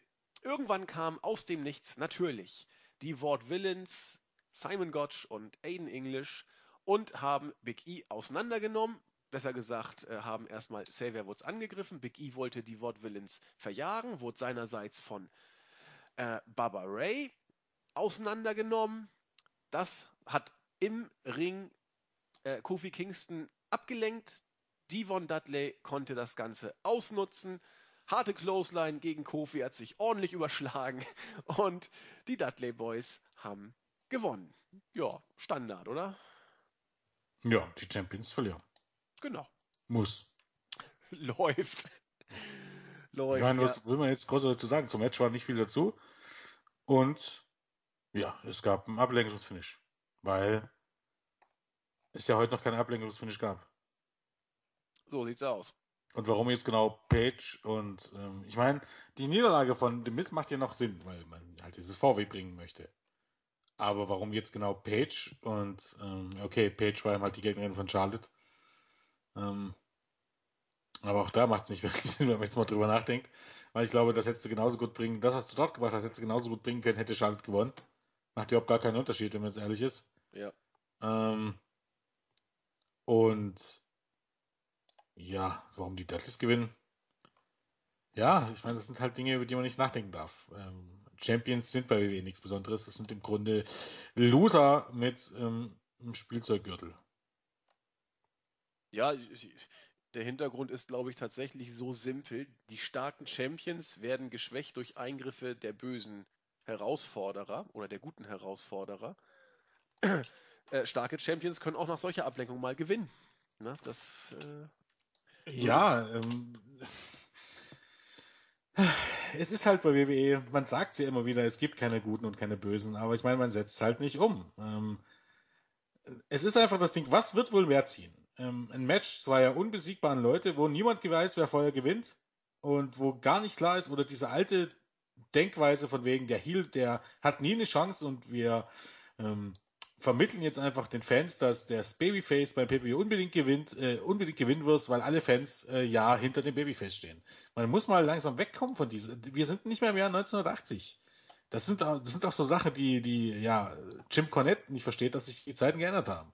Es gibt genauso viele, die würden sich darüber freuen, wenn Charlotte beim PPV gewinnt, wie äh, die, die sich darüber freuen würden, äh, würden wenn Natalia gewinnt. Es ist nicht immer so, dass alle wollen, dass der Heel verliert. Dementsprechend wäre es wahrscheinlich durchaus klug, auch die Heels ein bisschen stärker zu bucken, ähm, dass du eben halt tatsächlich ähm, eher doch eine Konstellation hast wie beim Boxen oder beim ME, wo du sagen könntest, umso stärker die Gegner sind, äh, umso spannender ist das und umso mehr ähm, sind die Leute auch ähm, bereit, äh, wirklich in, in dieses Match zu investieren. Und äh, äh, ich weiß nicht, wenn ich genau vorher weiß, der Heel verliert ähm, oder gewinnt eh vollkommen unglücklich oder das Babyface gewinnt klar, ich weiß nicht, das nimmt immer ein bisschen irgendwie weg. Aber das ist halt WWE und wird sich wahrscheinlich in diesem Leben auch nicht mehr ändern. Das hast du schön gesagt. Da müssen wir wohl mit leben, bis auf weiteres. Aber das Gute, die Show war relativ vorbei. Denn es stand ja noch der Main Event auf der Card.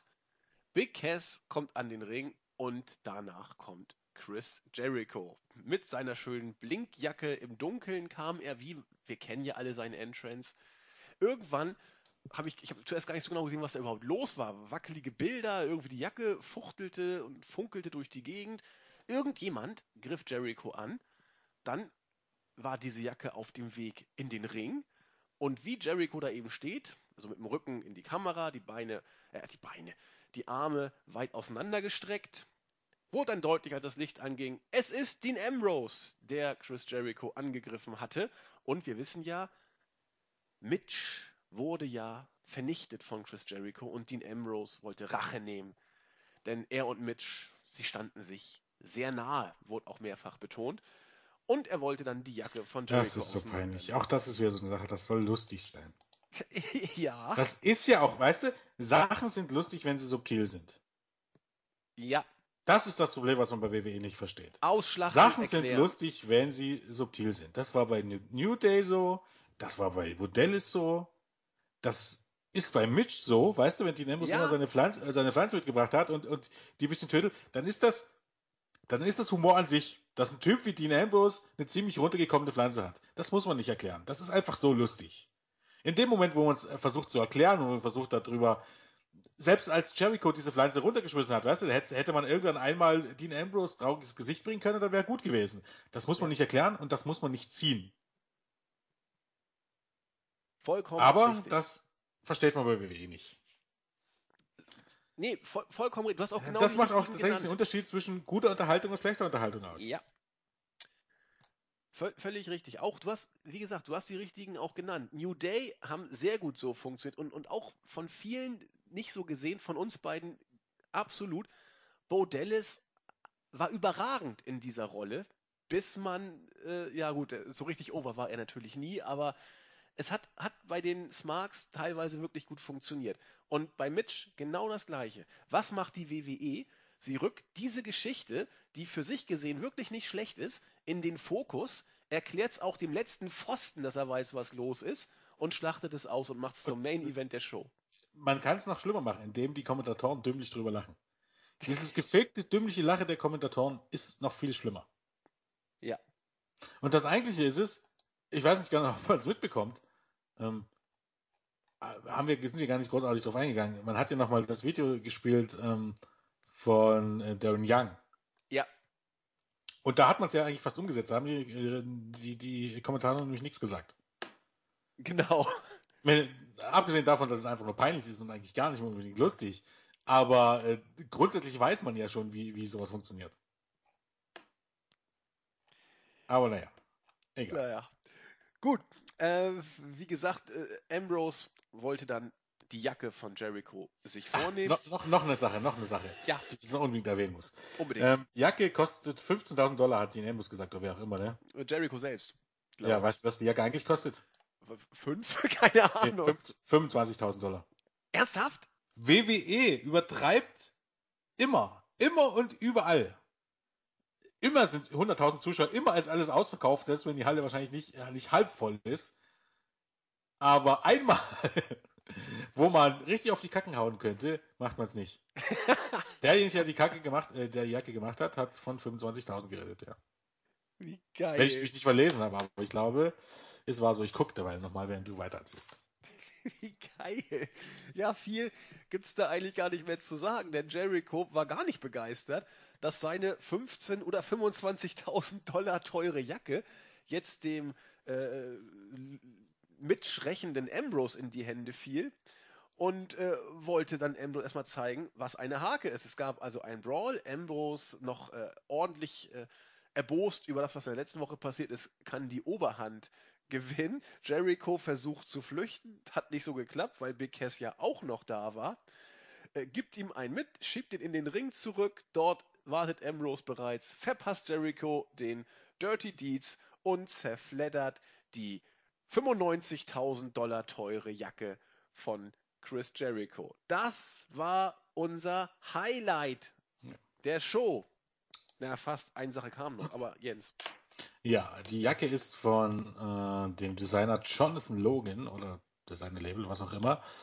Da kann man bei äh, www.jonathanlogan.com oder .com bestellen. Ähm, heißt auch Chris Jacket und kostet 25.000 Dollar. Aber man kann mit Alter, Paypal bezahlen. Jupp. Dann werde ich mal schnell eine bestellen.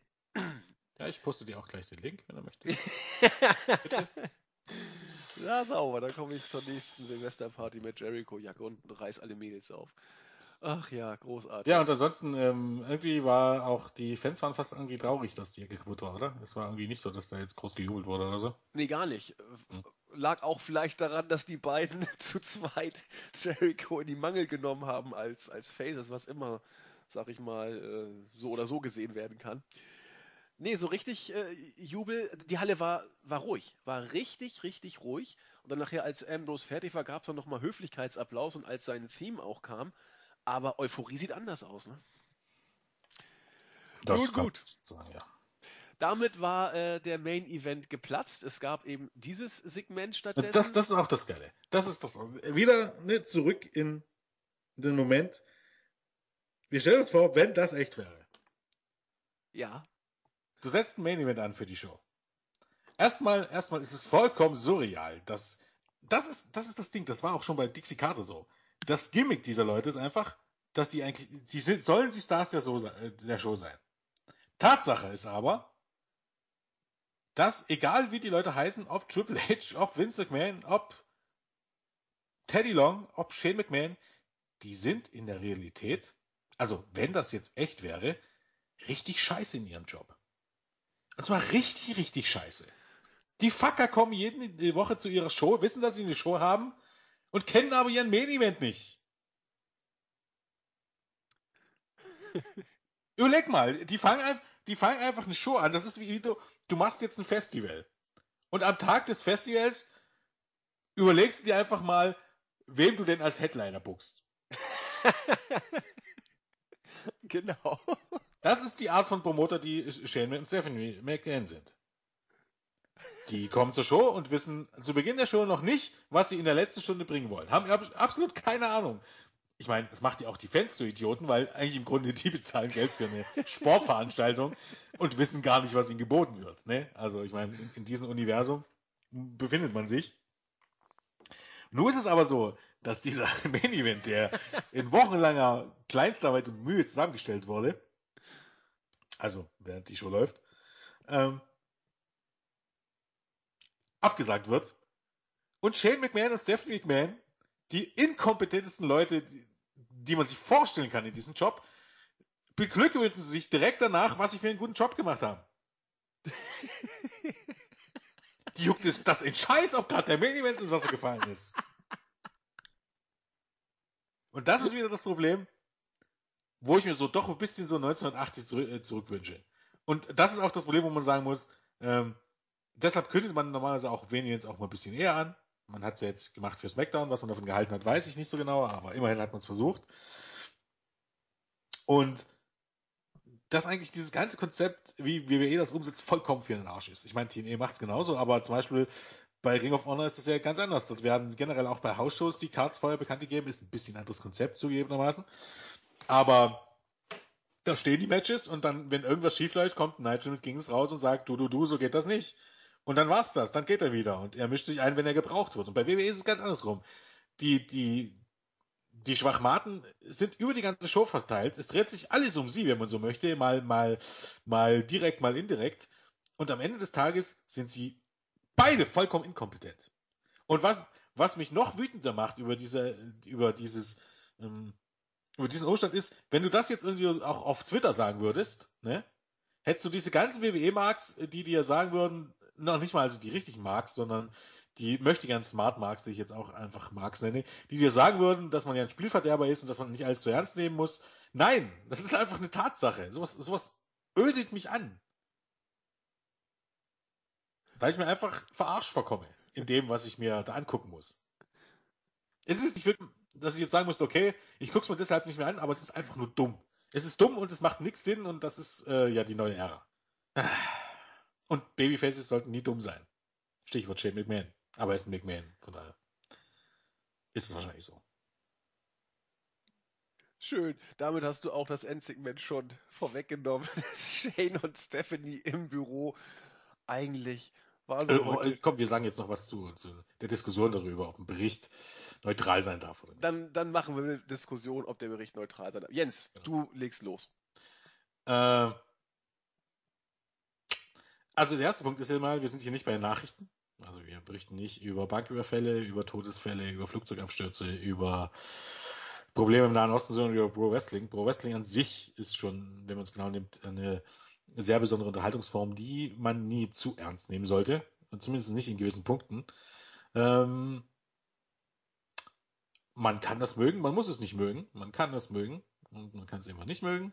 Fakt ist aber, äh, unabhängig davon, was denn irgendwo im Duden steht, was Bericht eigentlich heißt, so ein Bericht muss gar nichts. Ähm, wird man auch merken, wie gesagt, ich hatte es ja auch schon mehrmals gesagt, wenn ein Sportreporter über ein Fußballspiel schreibt oder ähm, wenn ein Sportreporter ein Fußballspiel kommentiert, ist das nie ohne Meinung. Ähm, weil schon so eine Aussage, ich hatte es ja auch alles unter dem Bericht geschrieben, so eine Aussage wie ähm, der Torhüter hat einen Rahmen schwarzen Tag ist eine Meinung. Das ist keine offensive Ansicht. Und von daher muss man mal darüber nachdenken, dass man das auch bei sowas hier nicht erwarten kann. Jemand, der zum Thema Wrestling das Wort Seriosität in den Mund nimmt, der hat schon verloren bei mir. Weil das passt nicht zusammen. Ich selbst, selbst wenn man Wrestling ernst nimmt oder als Wrestling-Fan ernst gemeint, äh, ähm, ernst genommen werden möchte, äh, funktioniert einfach nicht. Seriosität, Seriosität, Seriosität und Wrestling äh, funktioniert vielleicht noch stellenweise bei New Japan, weil in Japan wird das ein bisschen ähm, ganz anders aufgezogen, aber sicherlich nicht bei WWE. Das ist einfach ein Witz.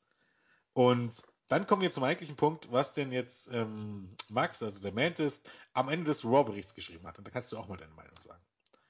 Es ging ja darum um Meinung. Ähm, ich habe drei Passagen gefunden im ganzen Bericht, wo man sagen könnte, okay, das ist vielleicht teils ein bisschen eine Meinung, aber es war jetzt nichts Schlimmes dabei. Ich glaube, da hat auch Julian oder ich haben da schon wesentlich schlimmere Sachen in den Bericht geschrieben. Aber Max schreibt, ähm, Nachdem er das Büro verlassen hat, schnappt sich Steph das alte Bild von Vince und Shane, betrachtet es und lächelt. Dass Dean Ambrose gerade den Main Event der Show gekillt hat, wurde, wurde natürlich nicht thematisiert. Die, die, Show endet mit Jericho, welche verspricht, dass Ambrose für diese Taten bezahlen wird. So endet Raw mit einem gekillten Main Event und einer Fehde, welche sich derzeit um eine halbtote Pflanze, in Klammern, welche mit, der größten, welche mit die größten Reaktionen bekommen hat, und eine zerstörte Jacke dreht. It's a new era of WWE oder in WWE. Und jetzt muss man ganz ehrlich sagen, ist das eine Meinung? Oder hat er nur das wiedergegeben, was bei der Show passiert ist? Wurde der Main Event gekillt? Das kann man so sagen. Ja. Dreht sich die Fehde um eine halbtote Pflanze und um eine zerstörte Jacke? Nahezu ausschließlich. Und sagt man dauernd, dass es eine neue Ära in der WWE ist? Mindestens 51 Mal. Genau. Hat Max irgendwas gesagt, ob ihr das gut oder schlecht findet? Nein. Wie ist es dann zu werten, wenn alle der Meinung sind, dass er mit diesem oder unter anderem mit diesem Absatz das WWE-Produkt ins, ins Schlechte zieht? Keine Ahnung. Das kann ich dir sagen, weil jeder in diesem Satz und in, in diesen Sachen, die wirklich passiert sind, etwas Schlechtes sieht. Jeder impliziert, dass das Bullshit ist. Und regt sich aber dann quasi darüber auf, dass jeder das, was, was passiert ist, einfach nochmal wiedergibt.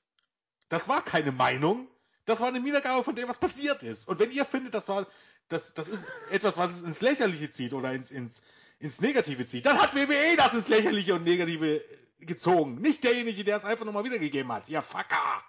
Oh, ah. Jens, ist doch erst Mittwoch. Ja, Mittwoch ist schon wieder. Großes Bergfest, da kann ich noch, kann ich noch abschießen. Nee, da krieg ich ja. echt, krieg ich Plack. Ich glaube, glaub, das kam leicht rüber, Jens. Es ist, ist auch, ich verstehe auch, jeder kann sagen, dass er das nicht mag, das ist alles okay, aber diese Diskussionen darüber, naja, egal. Ich habe euch alle lieb. Wollte ich gerade sagen, eigentlich bist du doch ein ganz charmanter Knuddelbär, der genau. uns alle total gern hat. Nee, äh, habe ich nichts hinzuzufügen. Ich habe die Diskussion auch mal ein bisschen aus dem Off-Air verfolgt, habe mir den Bericht nochmal genau durchgelesen. So schlimm fand ich ihn jetzt in der Tat nicht annähernd. Äh, dass Max da ab und zu solche Sprüche reinschreibt, finde ich absolut in Ordnung. Ich weiß gar nicht, das, wo er noch was geschrieben hat. Ich habe nichts gefunden. Nee, er hat, ach, das Stimmt. Kind hat nichts Dolles letzten Endes. Es ist äh, eigentlich nichts, was, was, was es wert ist, da groß drüber zu philosophieren. Ich meine, wir machen den Spaß hier nach wie vor allesamt als Hobby. Jens kriegt kein Geld, ich krieg kein Geld. Auch Max kriegt kein Geld. Äh, und das machen wir, weil wir Spaß nee, dran haben. Man, man, muss jetzt auch mal was ganz anderes sagen. Auch, Na, auch das ist wieder so eine Grundsatzdiskussion. Selbst wenn wir Geld kriegen würden. Wir bieten ein Produkt an, was kein Geld kostet. Richtig. Soll heißen, selbst dann hat uns noch keiner vorzuschreiben, was wir machen. Wenn wir es machen und es führt irgendwann dazu, dass wir wenig Geld verdienen würden, ist das unser Problem. Das stimmt. Oder habe ich da was verpasst? Nein. Vollkommen richtig. In dem Moment, wo wir Geld verlangen würden für das, was wir anbieten, dürfte uns jemand vorschreiben, was wir machen. Weil zwangsläufig, ne, äh, ist Der ja das, Kunde was, ist König. Vollkommen richtig, für das, was wir bezahlt haben. Solange wie das hier ein kostenloser Dienst ist, der wirklich äh, nichts passiert, äh, tut mir leid, Leute, aber ich glaube, dann machen wir das, weil es auch einfach so ist, wir machen das, was uns Spaß macht und wir machen das, was wir auch glaubt denken, was auch vielen anderen Leuten Spaß macht. Und nicht jeder schreibt dahin, dass er Scheiße findet oder liked so einen Beitrag, sondern viele lesen es und kommen einfach in der nächsten Woche wieder. Und ähm, bisher ist es einfach so, dass es einfach, wenn man so möchte, von Monat zu Monat mehr Leute werden. Und von daher, irgendwas machen wir ja wahrscheinlich nicht ganz so falsch. Also das ist ja auch kein, äh, böser Willen gegen die Leute, die es nicht gut finden. Aber wie gesagt, es ist euer gut, gutes Recht, es nicht gut zu finden. Aber deshalb könnt ihr uns einfach nicht vorschreiben, wie wir es machen. Also, Nein, das, das sowieso nicht. Wir, wir nehmen natürlich trotzdem Kritik ernst. Ich, ich versuche nochmal so ein bisschen, also ich stimme Jens hier hundertprozentig zu, versuche die Worte ein bisschen anders zu wählen, dahingehend, dass wir Kritik natürlich ernst nehmen. Also wenn es heißt, äh, ich habe meine gute Laune verloren, dann mache ich mir darüber natürlich schon Gedanken, wie, wie das kommt, dass dieser Eindruck entsteht. Genauso macht sich Max Gedanken, wenn er solche Sachen liest. Und wenn es heißt, Jens ist immer so grummelig oder so freundlich, macht er sich auch darüber ab und zu ein paar Gedanken. Ist ja vollkommen logisch. Na gut, Jens naja, jetzt vielleicht jetzt. nicht, aber alle anderen sonst. Und darüber hinaus äh, machen wir das ja natürlich auch auch deswegen, weil wir ja merken, dass es die meisten von euch ja auch ein Stück weit freut und dass, dass, dass ihr kommt und gerne lest und dass ihr, was ich, Jens Stimme gerne hört oder Julians oder Nex oder meine oder Buvi oder wie sie alle heißen, will ich hier gar nicht irgendwelche Leute rausnehmen. Ähm, aber es ist ein Hobby. Wir, wir setzen hier unsere Zeit rein. Das soll auch gar nicht so klingen, äh, ich investiere hier meine Zeit. Überhaupt nicht. Ähm, Doch, genauso das geht. genau, scheiße, jetzt. Äh, ja gut, das ich klingt mal. Jetzt ja, gezwungen, ihr, ihr Undankbaren. Nein, äh, ich denke, es kam rüber, was Jens und ich äh, andeuten wollten. Wir sehen es alle sportlich und ganz entspannt und, und wenn ihr es auch so seht, ist es genauso chillig und wenn nicht, ist es genauso gut. Wir sind äh, durch und äh, ich grüße trotzdem. Jens, du hast noch was. Ich hätte jetzt fast ähm, aus Helge Schneiders Texas zitiert. Moment, aber ich versuche mal kurz, welchen, welches Zitat könnte jetzt denn hier passen? Es war vom Ach Gott, wie hieß der Typ? Der Nasenmann. Der Nasenmann, vollkommen richtig. Es war der Nasenmann. Der Ein Zitat vom Nasenmann? Vollkommen richtig, ja. Der dazu passt. Warte mal, also der Nasenmann bringt einen wichtigen Spruch. Da hat mir doch jemand in die Stiefel geschissen, sagt vollkommen der Nasenmann. War noch ein anderer. Bitte? Äh, es war ein anderer. Okay, dann hau raus. Er begann mit Hund. Hund, Hund? Rattenfurz, niederstes Gesetz. ja, stimmt. Das, äh, noch ein bisschen anders betont, aber ich Ja, er übt es ja auch mehrfach. er übt den Spruch ja mehrfach. Rattenfuchs! Nie was des Gewinns! Ah. ja. Absoluter Geheimtipp. Schaut. Äh, Geheimtipp? Das Ding ist Standard. Du, äh, ich, ne, ich glaub, erstes das Semester. Das lief, das lief 25 Jahre nicht mehr im Fernsehen oder so. Von daher, so Standard ist es nicht mehr. Der Film ist, ist 25... Schande, aber der ist Anfang der 90er, ich glaube. Der Film ist 93, in alt ist der Film noch gar nicht. Wir haben das Jahr 2016. Ja, dann rechnen wir 25 ja. Jahre zurück. Sag ich nicht 20 Jahre? Na gut, dann sage sag ich halt 20 Jahre. Auf jeden Fall lief er schon mhm. Ewigkeiten, wahrscheinlich seit den 90ern nicht mehr im Fernsehen. Nein, aber der darf in keiner gut sortierten DVD-Sammlung fehlen. Vollkommen richtig, ja. Und wenn ihr richtig den Verstand verlieren wollt, dann gebt euch einfach den Helge Schneider Marathon und guckt euch alle Filme an. Ähm, selbst ich als großer Helge Schneider-Film habe das noch niemals geschafft. Also wir haben das schon mehrmals probiert beim dritten oder vierten Film sind wir meistens hängen geblieben, weil dann schmilzt langsam dein Gehirn und äh, tropft dir aus den Ohren. ja. Aber Texas geht immer. Ja, ich bin ja noch äh, Nihil Baxter, finde ich ja noch einen Zahn stärker, aber da gehen die Meinungen auseinander der Experten. Großartig sind sie alle. Gut, ich komme zu den Grüßen. Auf Twitter wollte ich mal in alter Vertrautheit die gute Muck grüßen und äh, noch aus dem hohen Norden, bald wohl nicht mehr, Fighting Cookie ist auch herzlich gegrüßt.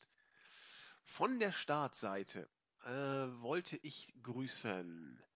Gibt's den Undertaker noch? Er war einer der, äh, oder er war derjenige, der ganz gerne sagte, vielleicht noch ein bisschen was zu den Matches. Jens hat dazu ja schon während der Show was gesagt. Und Roa, nicht Roa Jockelzeu, sondern R-O-A-H der sich für die Reviews bedankt und uns bei den Dienstfahrten im Auto hört. Das ist doch auch schön. Äh, ich habe jetzt nicht geguckt bei YouTube, da war aber auch jemand, der sagte, äh, ich habe meinen Flow verloren, aber so what. Ist wurscht. Besser als dein Mojo. Bitte? Besser als dein Mojo. Ja, das hat der Julian mir mal, schon. Wir machen halt mal Referenzen auf alle möglichen 90er-Jahre-Filme. Einfach so, weil wir es können. Ich gucke mal eben auf YouTube. Kannst du ja noch mal ein bisschen überbrücken. Referenzen auf 90er-Jahre-Filme? Was denn mit dem Mojo? Ja, natürlich. Welcher Film ist das denn? Hallo? Aus den Powers? Oh, ich hasse diesen Film. Ich habe den nie gesehen. Ich finde den großartig. langweilig. Ich, nein. Doch, finde ich. nein, nein, nein. Gut, dann finde ich ja, ihn jetzt. Dann darfst du es finden, du hast doch zum Unrecht. ähm, Ähm, das war eine Meinung, Jens. Achso, ich grüße jetzt einfach mal ähm, jene Person, mit der ich gestern darüber diskutiert hatte. Der hieß O der Russ. Stimmt. Ähm, so viel Zeit muss sein. Äh, YouTube sehe ich jetzt hier gerade nichts. Oh, das ist auch nicht so schlimm. Aber da waren welche. Mhm. Genau, ist auch völlig wurscht. Ja, TH meinte halt auch, dass äh, du sehr negativ geworden bist. Ich bin erschüttert. Und Neben dir wirklich gleich viel positiver wieder. Ne, er hat mich hier gute Laune Jens genannt. Ja, der Mann muss völlig hinter Mond leben. Mm, ja, dann grüße ich einfach mal Scholchen, weil ich den Namen lustig finde. ähm, absolut Flow und dann auch Free, Free T Gaming. Ich glaube, der hat uns auch schon ewig, von daher ist ein, ja. ähm, Absolut. angebracht. Und äh, Dimitrios Passensis, der meint, äh, TV Kaiser-Film äh, Folgen gibt's auf YouTube und recht hat er. Ich glaube, hatten wir auch schon mal thematisiert. Ja, aber nicht alle, sagt Julian, glaube ich. Nee, nicht alle wahrscheinlich nicht. Nee, ich glaube, es gibt auch noch keinen äh, DVD-Back oder so. Nee, ich glaube, die sind sogar verschollen im Archiv. Das ist, hat ähm, sich erledigt. Genau. Dann muss ich noch den Jan Pfeffi. Ähm, kein Unbekannter und ähm, den Big Boss Man Paddy Kill und den Walter Black und den Motor 7 Mike und damit sind wir durch. Haben wir heute ordentlich die Grußmaschine angeschmissen. Ja, äh, interessant gegen Ende wurde es dann besonders interessant. Äh, Jens und der Live-Bericht und warum wir alle hier rumgeistern. In diesem Sinne haben wir das hinter uns gebracht. Wir wünschen euch eine schöne Woche, hören uns hoffentlich bald wieder. Und in diesem Sinne sagen wir Tschüss. Tschüss.